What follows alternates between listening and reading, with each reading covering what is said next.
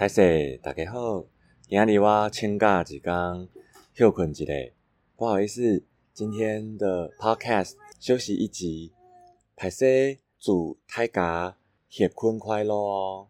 顺便讲一下，我买的《傲慢与偏见》的台文版已经拿到了，我觉得它是划时代的台湾本土语言文学的里程碑，透过这样翻译。